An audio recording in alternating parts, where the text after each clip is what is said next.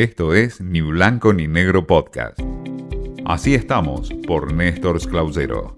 ¿Qué tal? El gusto en saludarlos. Esta semana vamos a compartir en este espacio en donde vemos cómo estamos en el mundo de los medios de comunicación y del periodismo, algunos cambios que se vienen en los medios en estos días. En principio, algunos son comentarios y otras son versiones que se van confirmando con el transcurrir de las horas. En principio, uno de los cambios es la venta o la posibilidad de venta del Cronista Comercial, un diario histórico de la Argentina, hoy en manos de Francisco de Narváez, sí, aquel que fue diputado, dueño del Grupo América en algún momento y ahora vuelve al negocio del comercio con grandes tiendas, como lo fue en su comienzo con su familia a través de la Casa Tía. Bueno, todo indica que el Grupo Manzano se quedaría con el cronista comercial. Según Carlos Arbía, un colega que trabaja muy cerca dentro de la empresa, ha dado a conocer incluso algunos detalles en donde menciona que se está armando un mega medio con la radio La Red, con América 24, América TV y lo hacen para competir con C5 y La Nación Más.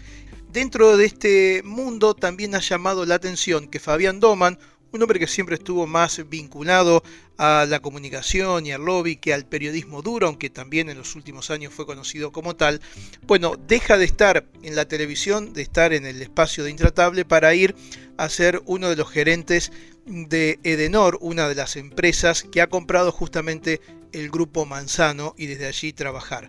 Ha llamado y mucho la atención eso y los cambios que se vienen en América, en donde Marcelo Molina, un productor general del canal eh, TN del grupo Clarín, dejó esas eh, instalaciones para instalarse como gerente de noticias de América y duró muy poco tiempo. A las pocas semanas, en estas horas, se está desvinculando rápidamente de América TV como gerente de noticias y quizás forma parte de esa movida de los cambios que se vienen en esta proyección que se dice trasciende, comenzaría a darse con el Grupo América y sus medios de comunicación.